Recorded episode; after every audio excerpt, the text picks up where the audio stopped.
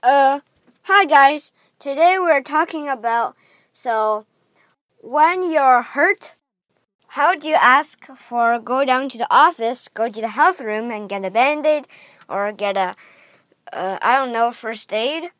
So you could say I banged my knee.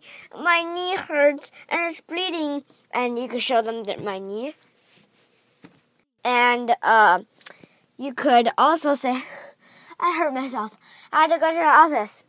But once, um, once I crushed, I accident. I was standing beside another person, and the other person like went like their head just leaned back, and then it hit my mouth, and then um, my lips bleeded, and it was like a mess. It was like like my whole mouth, my whole like lower face was like red of like blood.